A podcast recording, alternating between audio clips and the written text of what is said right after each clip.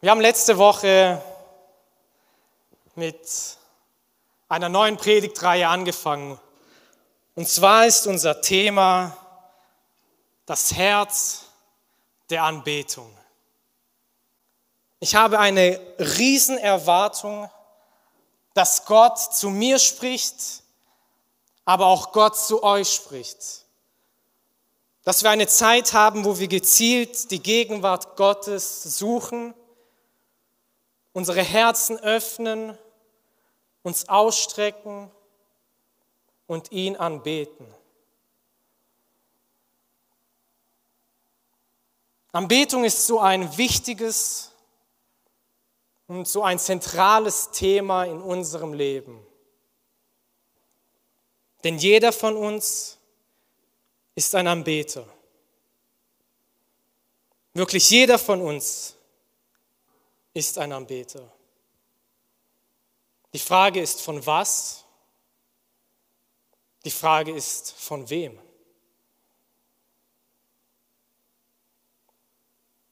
Otti hat letzte Woche angefangen mit der Predigtreihe und hat den Bibelvers aus Johannes Kapitel 12, Vers 4 erwähnt. Wir sollen Gott in Wahrheit und im Geist anbeten. Das ist die Art und Weise, wie wir Gott anbeten sollen. Anbetung ist unsere ausgedrückte Liebe zu Gott. Wenn wir das hebräische und auch das griechische Wort betrachten, dann beschreibt es eine Handlung. Wir sollen uns niederwerfen, niederknien. Aber es beschreibt auch eine Art und Weise, nämlich eine ehrfürchtige Haltung des inneren und des äußeren Menschen. Ich habe mir selber Gedanken gemacht und mich gefragt, wie würde ich persönlich Anbetung beschreiben? Mit welchen Worten würde ich Anbetung beschreiben? Wenn wir über Anbetung reden, dann fallen uns sofort Lobpreis an, uns fällt Gebet ein. Wenn ich Anbetung beschreiben würde, eine ehrliche, eine gottesfürchtige Anbetung, dann wäre es die Art und die Weise, wie und warum wir Gott geben und die Sachen darbringen. Bevor ich zu dem Text komme, möchte ich mit einem kleinen Gedanken starten. Stell dir vor, du wärst bei Wer wird Millionär? Bei Günther Jauch und du sitzt neben ihm. Und es beginnt mit der 50-Euro-Frage mit der 100, 200 und so weiter. Und wie auch immer, du kommst durch bis zur eine Million Euro Frage. Und da stellt dir diese Frage, Levi, du kannst gerne die nächste Seite öffnen, und du denkst dir, hm, irgendwie weiß ich die Antwort. Ich, ich kenne die Antwort. Frage an dich ist, was würdest du mit diesem Geld machen? Für was würdest du dein Geld ausgeben? Ich lasse euch auch ein bisschen Gedenkzeit. Was würdet ihr mit diesem Geld machen?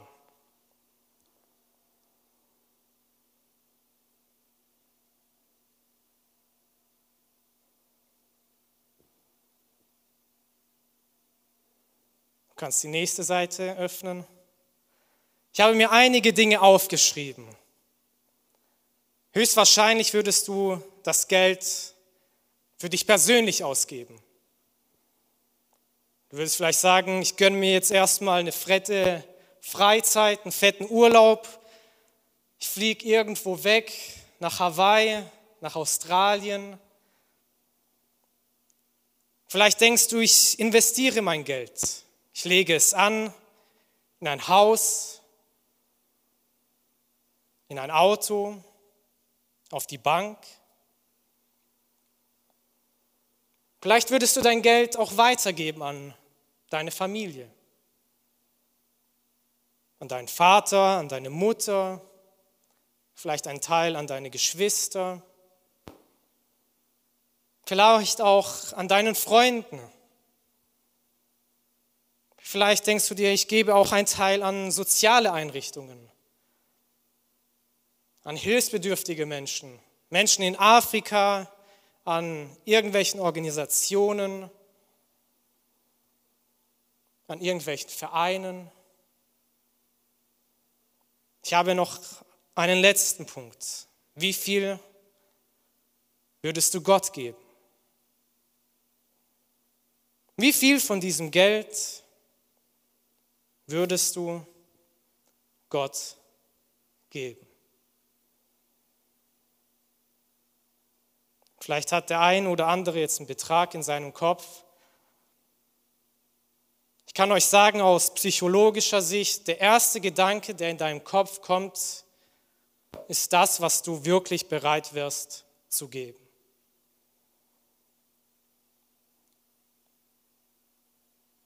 Was wärst du bereit für Gott zu geben? Der Titel meiner Predigt für heute Abend lautet Ein gebendes Herz.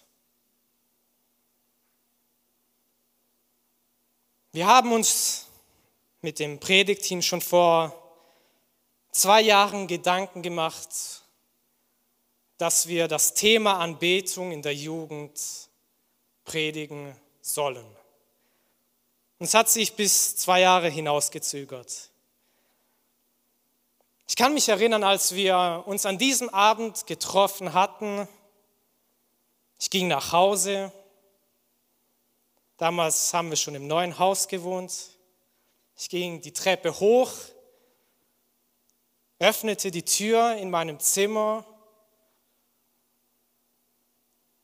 und Gott legte mir eine Bibelstelle auf mein Herz.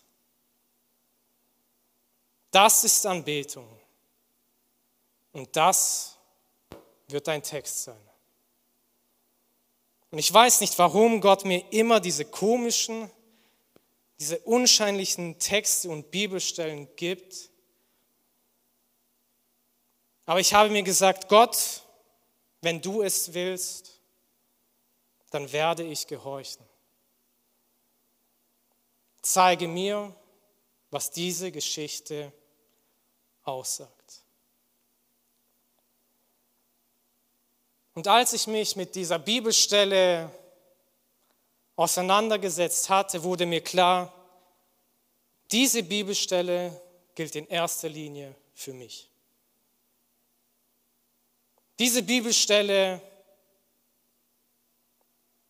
spricht in erster Linie mich an. Diese Bibelstelle fordert mich in erster Linie heraus.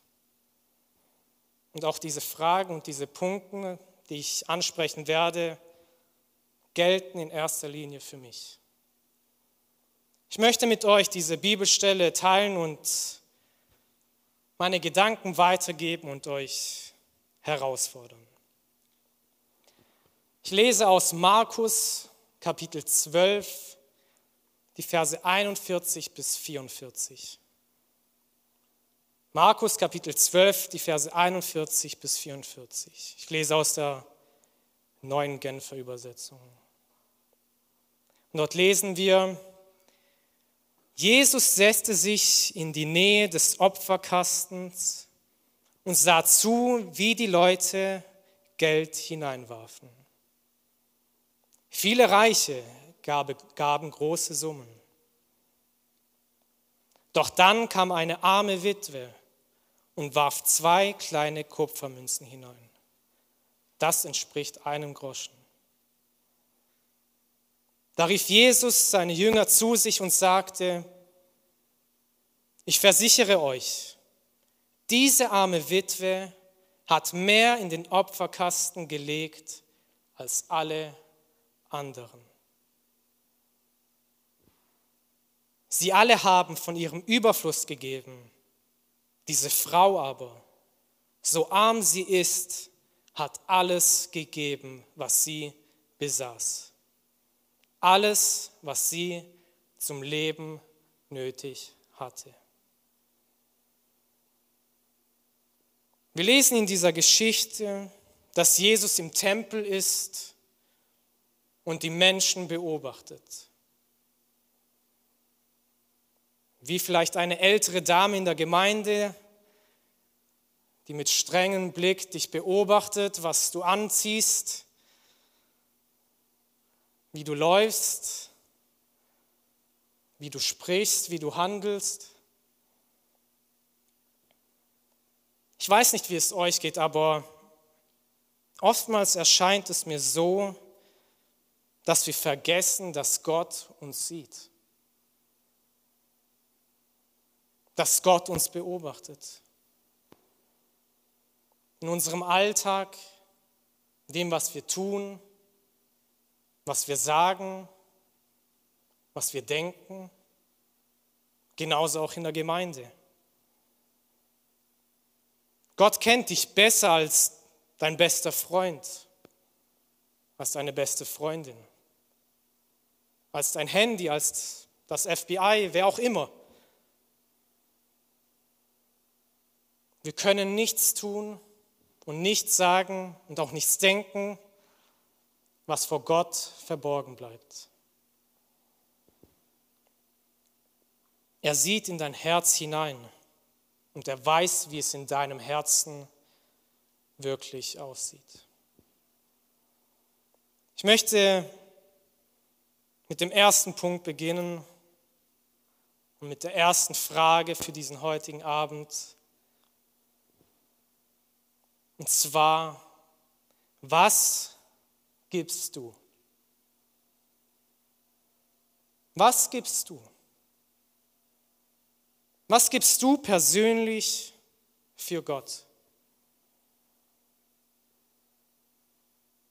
Wir sehen, dass Jesus diese Menschen beobachtet, wie sie und was sie in den Opferkasten hineinschmeißen. Sei es arme Menschen, sei es reiche Menschen, Menschen aus verschiedenen sozialen Schichten, aber all diese Menschen, sie geben etwas Gott. Ich möchte mich bei dieser Predigt nicht gezielt auf das Geld fokussieren, sondern ich möchte diese Frage allgemein stellen. Was gebe ich Gott? Jeder von uns kann geben, aber nicht jeder von uns will geben. Was gibst du Gott? sei es in deinem Leben, deine Zeit, deine Gaben, deine Talente. Ich bin in einem Alter, wo ich merke, wie kostbar Zeit ist, wie schnell Zeit vorbeigeht und wie niemand mir diese Zeit wiedergeben kann. Was gibst du Gott? mit deinen Gaben. Wir feiern im nächsten Monat Erntedank. Und zu der damaligen Zeit war es eine Erinnerung, dass Gott versorgt hatte. Dass Gott Regen gegeben hatte und dass Gott Sonne gegeben hatte. Dass die Menschen genug zum Leben hatten.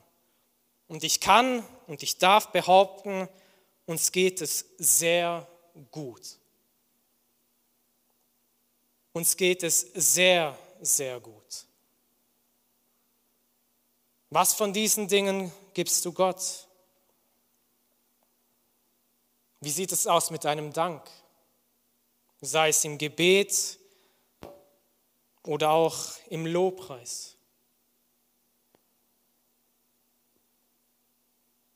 Wie drückst du diesen Dank in deinem Herzen aus?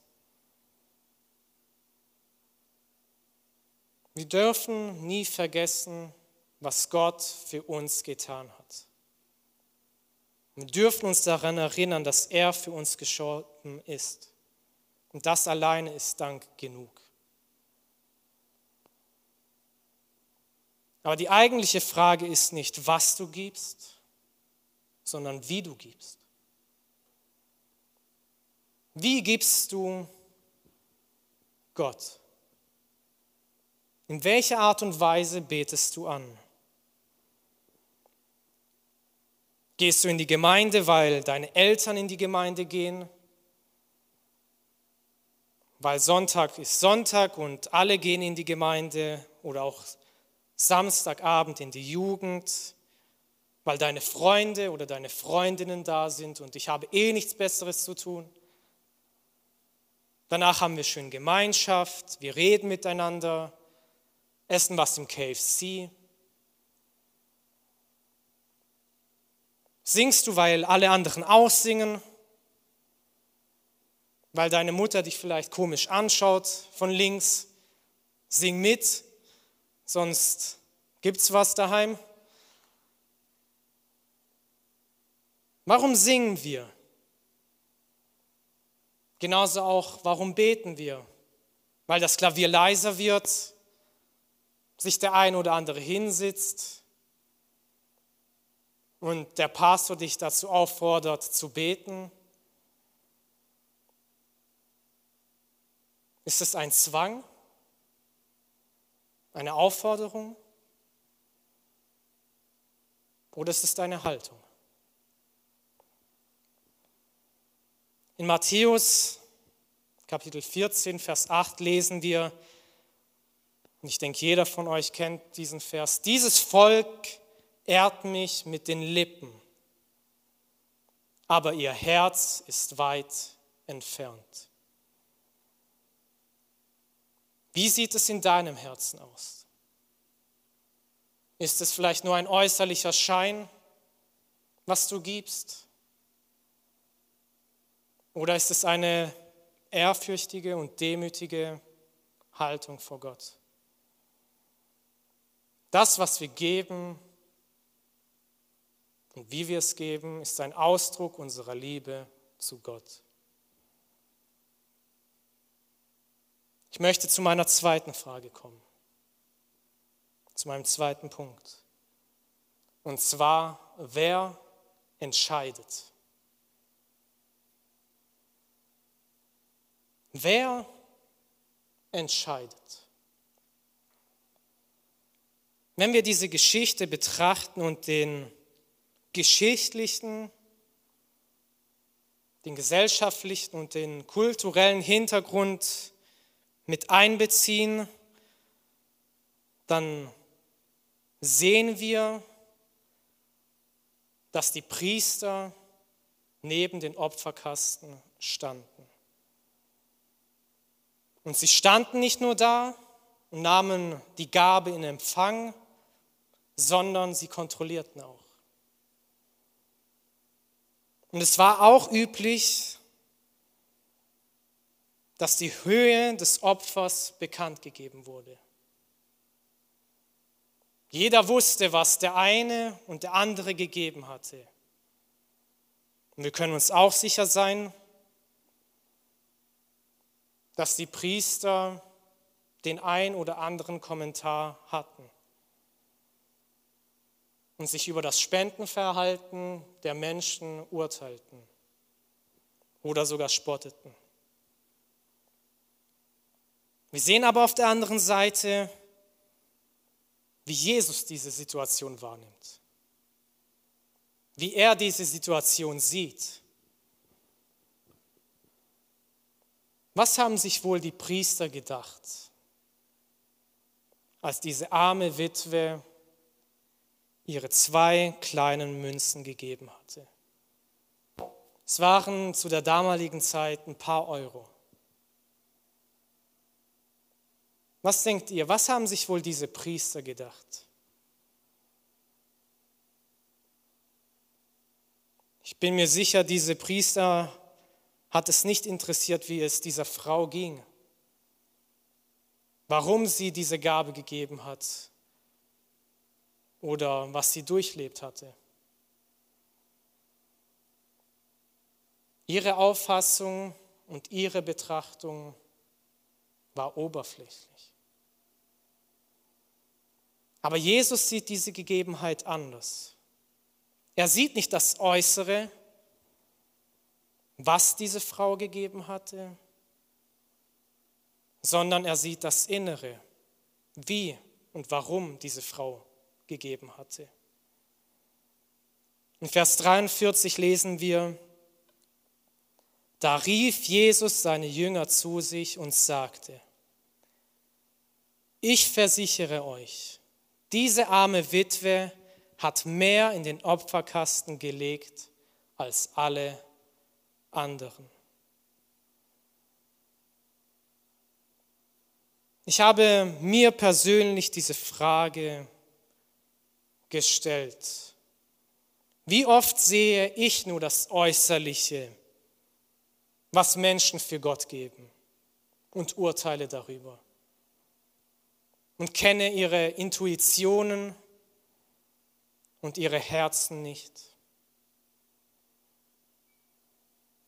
Ich habe Prediger gesehen, ich habe Musiker gesehen, ich habe Sänger gesehen,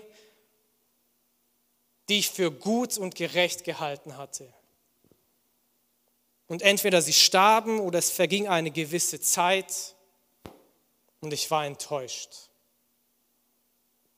Denn ihre Haltung war nicht gottesfürchtig.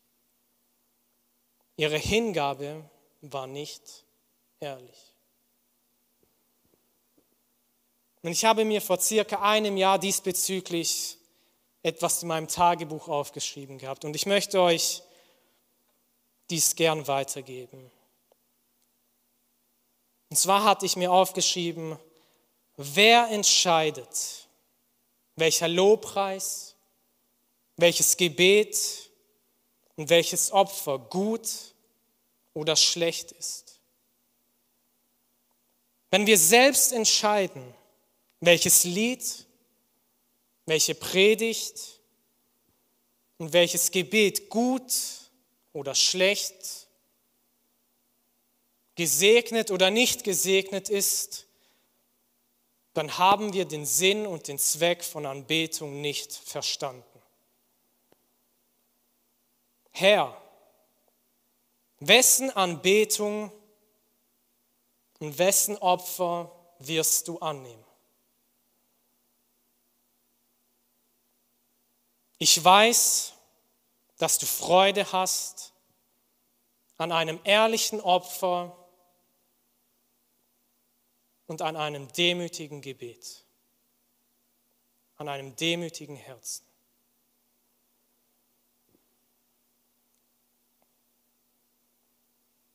Wenn wir uns die Witwe nochmal anschauen.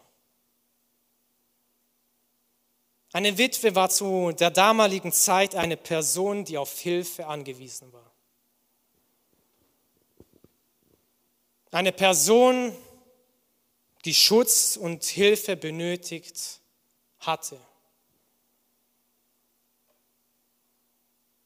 Und wir sehen diese Frau, sie sucht nicht Hilfe bei sich selbst, bei irgendwelchen anderen Menschen. Sie sucht Hilfe bei Gott. Jesus sieht das Verborgene der Witwe. Er sieht, was hinter ihrer Gabe steht, hinter dem, was sie gegeben hatte. Er sieht die Qualität ihrer Gabe und damit auch die Qualität ihres Glaubens. Sie gibt alles, was sie besitzt, für Gott und vertraut sich Gott ganz an. So lesen wir in Vers 44, Sie alle haben von ihrem Überfluss gegeben. Diese Frau aber, so arm sie ist, hat alles gegeben, was sie besaß. alles, was sie zum Leben nötig hatte. Jesus verdeutlicht, wie relativ die Höhe der Gabe für den Wert der Gabe ist, wenn wir uns den Geber anschauen. Diese Witwe, sie zeigt, was es heißt, Gott von ganzem Herzen zu lieben. Gott von ganzem Herzen zu vertrauen und sich selbst für Gott hinzugeben. Ich möchte noch einmal fragen, wer entscheidet? Wer entscheidet über den tatsächlichen Wert deiner Gabe und deiner Anbetung? Prüfe dich selbst. Prüfe deine Herzenseinstellung. Haben wir eine solche Einstellung wie diese Witwe?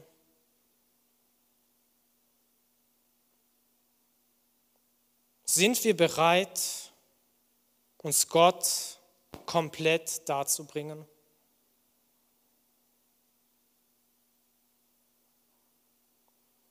Vielleicht erinnert ihr euch noch an diesen Anfanggedanken, wo ihr Millionär wart. Wo ich euch gefragt hatte, wie viel ihr bereit gewesen wärt zu geben.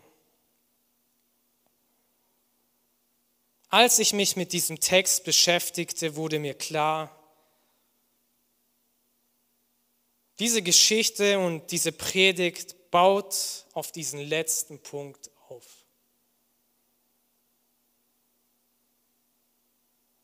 Und auch hier möchte ich noch einmal betonen, dieser Punkt gilt in erster Linie für mich selbst. Mein dritter und mein letzter Punkt für heute Abend ist, warum gibst du nicht alles?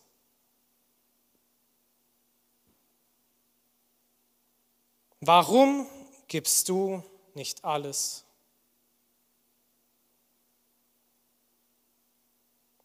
Als ich diese Predigt und diese letzte Frage vorbereitet hatte, ich muss ganz ehrlich sagen, ich war echt betroffen und ich war auch sehr traurig über mich selbst. Denn wenn ich ehrlich bin und wenn ich persönlich mein Herz anschaue, dann kann ich vielleicht sagen, ich gebe Gott vieles, vielleicht auch nur einiges, Aber ich kann nicht von mir selbst behaupten, dass ich alles gebe.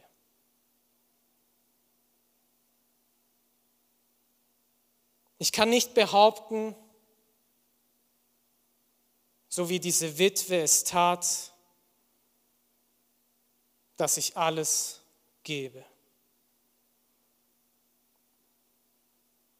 Und oftmals hören wir diese Worte von vorne Gib Gott alles hin.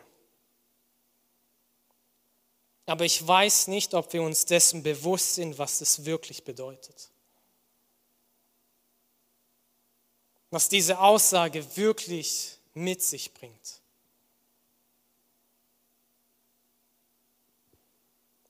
Wie sieht diese Aussage, diese Frage in deinem Leben aus? Wenn du in deinem Leben hineinschaust.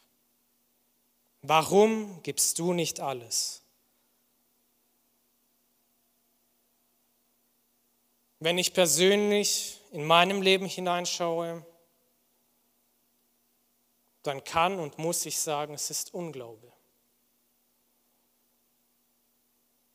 Ein fehlendes Vertrauen, dass Gott in gewissen Situationen wirkt. In meinem Leben aber auch in das Leben von anderen Menschen.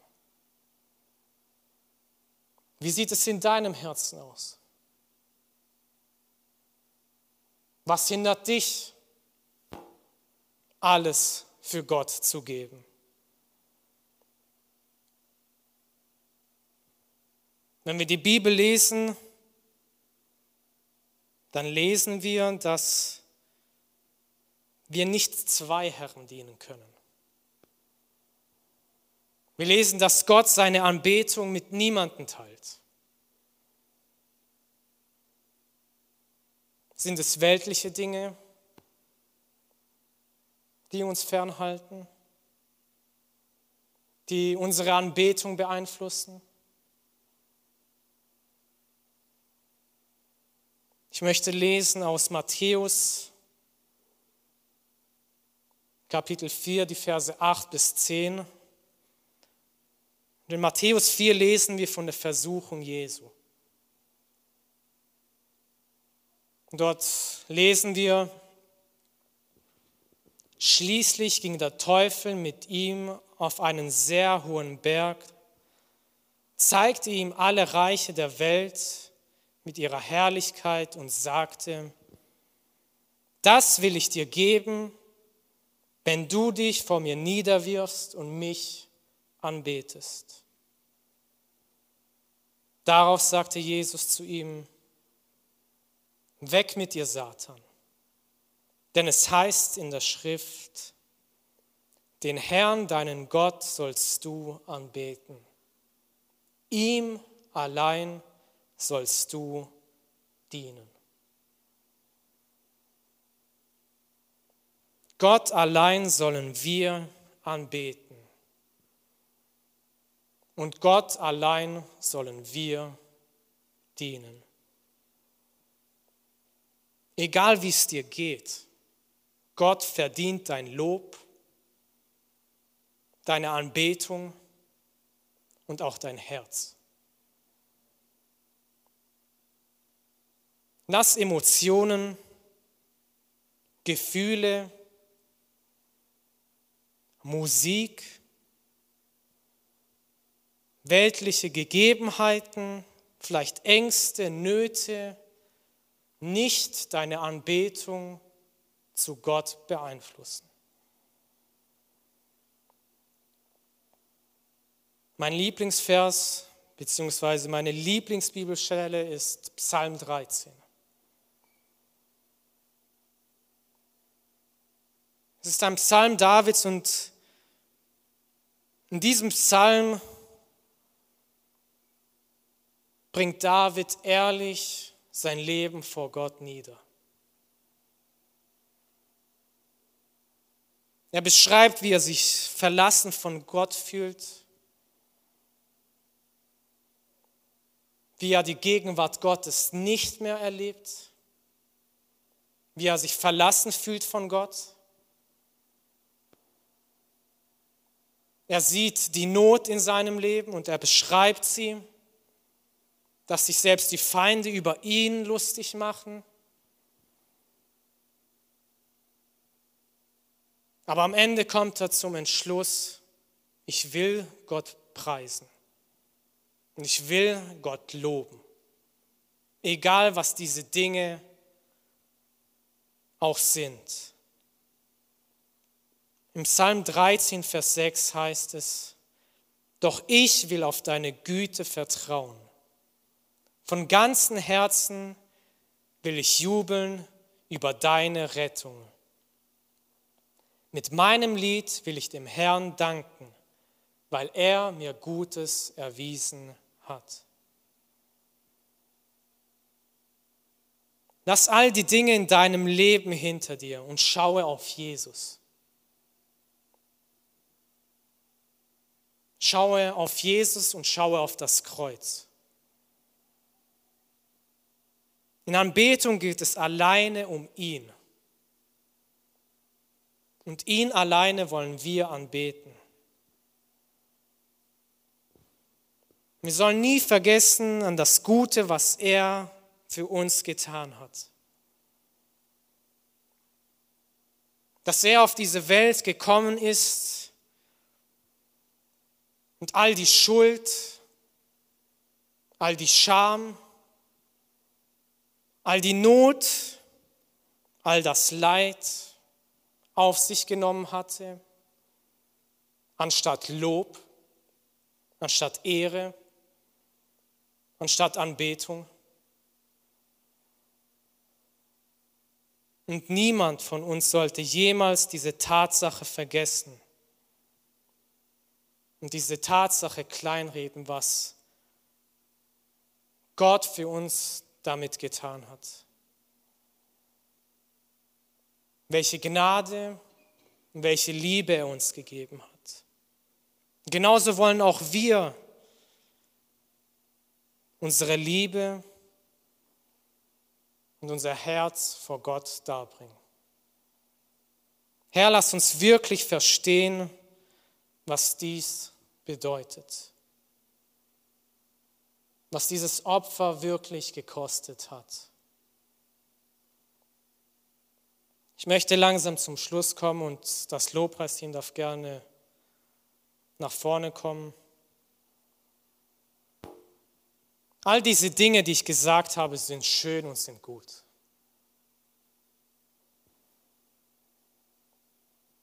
Menschen, die nichts aufgeben können, werden sich nicht verändern.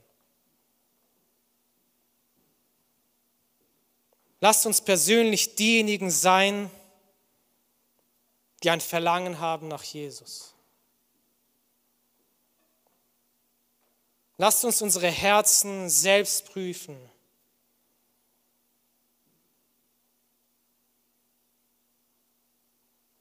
Wie sieht es in deinem Herzen aus?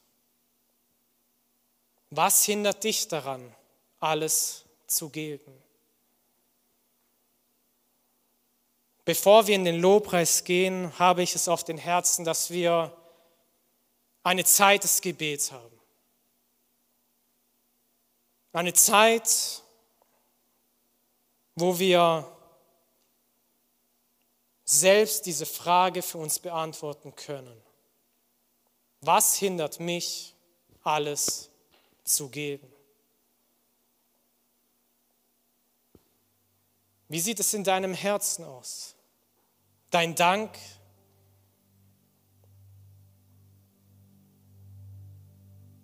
deine Not, deine Zweifel. Sing nicht ein Lied, weil es irgendjemand anders singt. Bete nicht ein Gebet, weil es andere sprechen.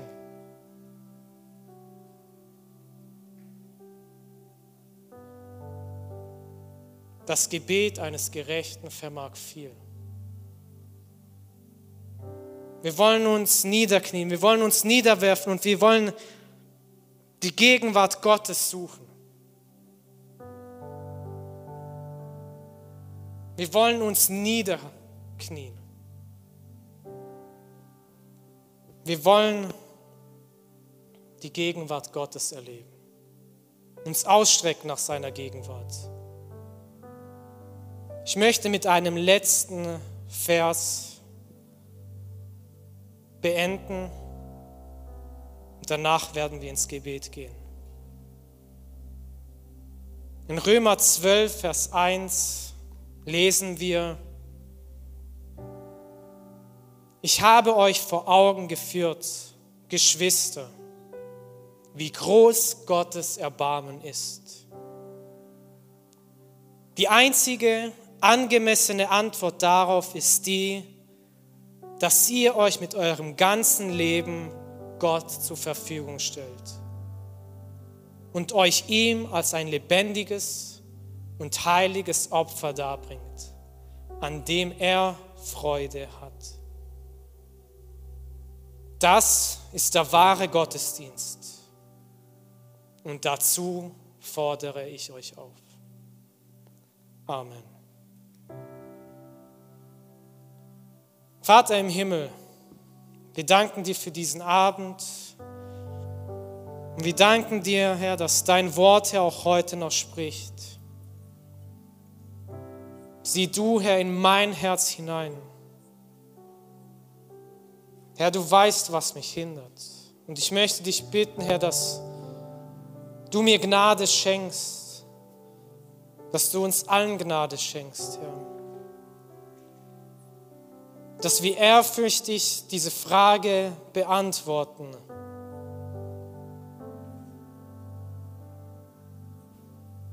Vergib du unseren Unglauben.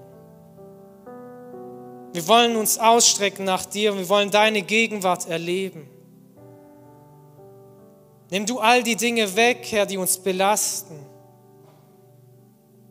Wir wollen uns alleine auf dich fokussieren. Wir wollen dir danken, Herr, für das, was du getan hast, Herr, in unserem Leben, Herr, in meinem Leben. Ich möchte dir danken, Herr, für das Kreuz, dass du für meine Schuld gestorben bist, Herr, für die Schuld jeder einzelnen Person hier im Raum, dass du uns frei erkauft hast von dieser Schuld, von der Sünde, von der Gefangenschaft. Wir möchten uns ausstrecken nach dir und wir möchten deine Gegenwart erleben. Wir möchten deine Diener sein.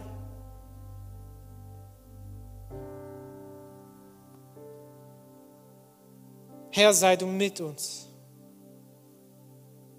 Überführe du uns. Schau du in unsere Herzen hinein und reinige du uns. Ich danke dir dafür, dass du gegenwärtig bist, Herr, dass du ein Tröster bist, dass wir auf dich vertrauen dürfen. Dass du uns bei Namen ruhst. Ich danke dir dafür, dass wir zu dir kommen dürfen.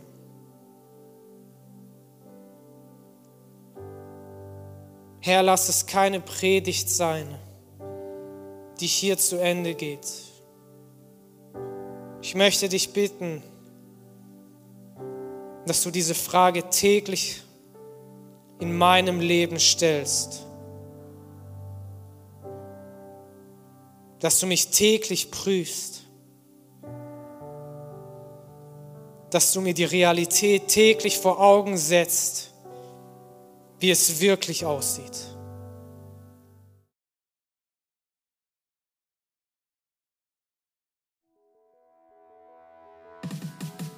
Wenn dir die Predigt weitergeholfen hat, dann teile sie gerne mit deinen Freunden und Bekannten. Abonniere unseren Podcast, um keine weitere Predigt zu verpassen. Und wenn du unsere Arbeit unterstützen möchtest, findest du auf unserer Webseite unter gegotrossingen.de weitere Informationen. Wir freuen uns, dass du heute dabei warst.